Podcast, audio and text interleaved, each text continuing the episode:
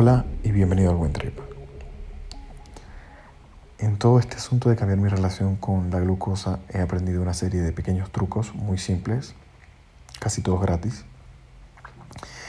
que me ayudan a mm, mermar eh, el crecimiento de las curvas de glucosa cuando como comidas con carbohidratos o con alguna comida dulce. A mí me encanta, por ejemplo, una pizza.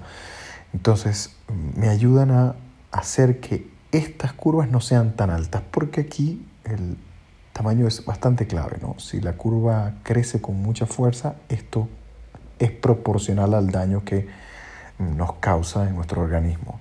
Si logramos hacer que una curva no ascienda tan rápidamente y tan alto, pues estaremos también mitigando los daños. Entonces se trata de un control de riesgos, de una reducción de daños. Y te quiero Mm, contar como los más simples, los que hago todos los días, porque creo que son o pueden ser parte del abanico de herramientas que tenga cualquier persona a la hora de alimentarse, indistintamente de con qué lo vaya a hacer.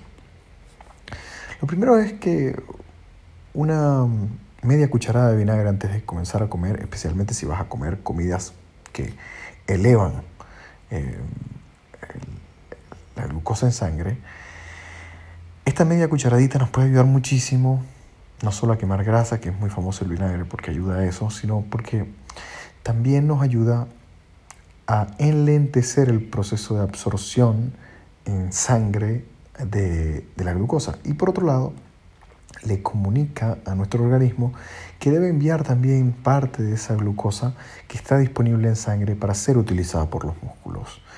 Estas dos cosas en conjunto hacen que que el pico sea menor. El segundo truco interesante es prestarle mucha atención al orden en el que comemos, siendo que eh, para evitar picos de glucosa demasiado elevados, lo recomendable es comenzar comiendo vegetales, comenzar con comida verde, comenzar con cosas que tengan fibra, porque la fibra ayuda a crear una especie de película alrededor de nuestro sistema digestivo que también enlentece ese proceso a través del cual se va mm, eh, permeando la glucosa en nuestra sangre. Luego diría que hay un truco bien interesante, menos común, que es cuando vamos a comer carbohidratos o dulces o frutas, no tomar agua antes ni durante la comida, sino después. Esto tiene un impacto interesantísimo eh, casi un 30% de disminución de, la curva de glucosa.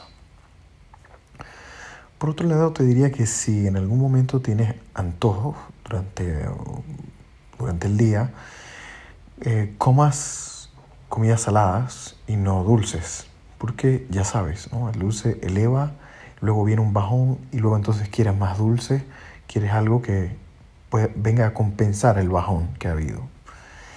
Y entonces comer salado, si tienes que comer algo, resulta una mucho mejor opción.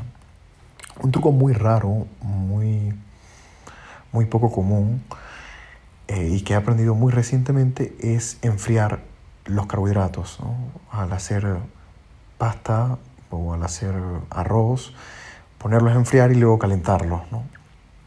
Este proceso de enfriado genera algo en los almidones, los vuelve más resistentes y comienzan a comportarse un poco más como fibra. Entonces, al comportarse como fibra, ya sabes, la fibra no, eh, no nos eleva el pico de glucosa como lo hace así un carbohidrato.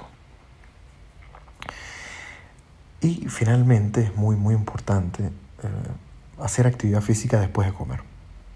Así sea pequeña y moderada, ¿no? Caminar un poco, moverse, eh, hacer algunos pequeños ejercicios con las piernas, si estás sentado, este famosísimo ejercicio de tensar eh, las pantorrillas cuando estás sentado, hacer algo que invite a la musculatura a solicitar la glucosa que está disponible en sangre para ser utilizada. Hacer todas estas cositas definitivamente eh, suma.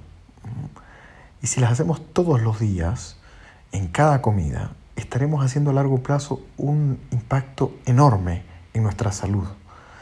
Porque se trata de hábitos que al generar un impacto pequeño cada día están cambiando eh, en el big picture toda la forma en la que nuestro organismo percibe esta molécula y la procesa y además la vuelve y la requiere.